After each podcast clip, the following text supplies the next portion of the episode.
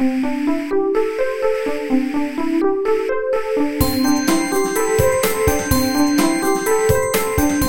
速中文，Slow Chinese。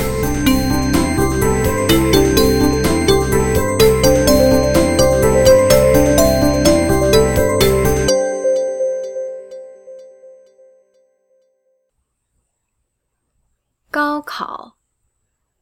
每年六月七日和八日，中国大陆地区的高中毕业生都会迎来人生中最重要的一场入学考试——高考。这期慢速中文，我就给大家介绍一下这场竞争激烈的考试。高考是普通高等学校招生全国统一考试的简称，是高等院校选拔新生的制度，由教育部统一组织协调。高考的命题由教育部或有自主命题权的省级考试院来完成。按照高考成绩的高低，学生们将会被分配到本科和专科院校。也就是说，去哪一所大学学习哪一个专业，都由高考成绩决定。每年，中国的高中毕业生数量众多，但社会教育资源却十分有限。所以，人们常用“千军万马过独木桥”来形容高考的激烈。早在1905年以前，中国实行的还是科举考试制度。科举大约有一千三百年的历史，是历代封建王朝通过考试选拔官员的制度。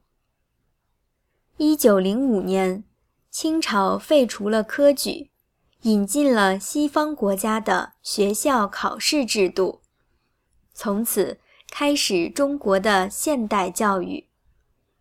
一九五二年，中国正式建立了全国统一高等学校招生制度，用公平的方式为国家快速选拔优秀的人才。一九七七年，邓小平出任国家副总理，恢复了因为文化大革命而暂停的高考，挽救了千百万人的命运，也挽救了整个中国。对这段历史有兴趣的朋友，可以去看看《高考一九七七》这部电影，感受一下。恢复高考对当时中国社会的意义。高考虽然不是中国公民获取文凭和学历的唯一途径，但是如果希望进入中国的优秀高等院校学习，高考是最公平和最权威的考试。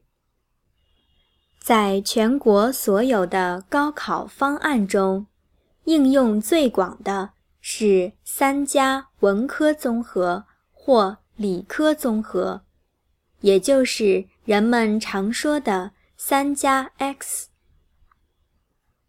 三指的是语文、数学和外语三门学科，X 指的是学生们根据自己的兴趣。从文科综合和理科综合两个科目中选择一个。文科综合包括政治、历史和地理三门学科。理科综合包括物理、化学和生物三门学科。三加 X 的总分是七百五十分，其中。语文、数学和外语三门考试分别占一百五十分，文科或理科综合占三百分。高考一直是中国社会的热点话题。有人怀疑高考的作用和意义，但迄今为止，还没有人提出真正能够替代高考的选拔方式。我希望未来的孩子们能够少一些高考的压力，多一些时间培养兴趣爱好。真正体会到学习的快乐。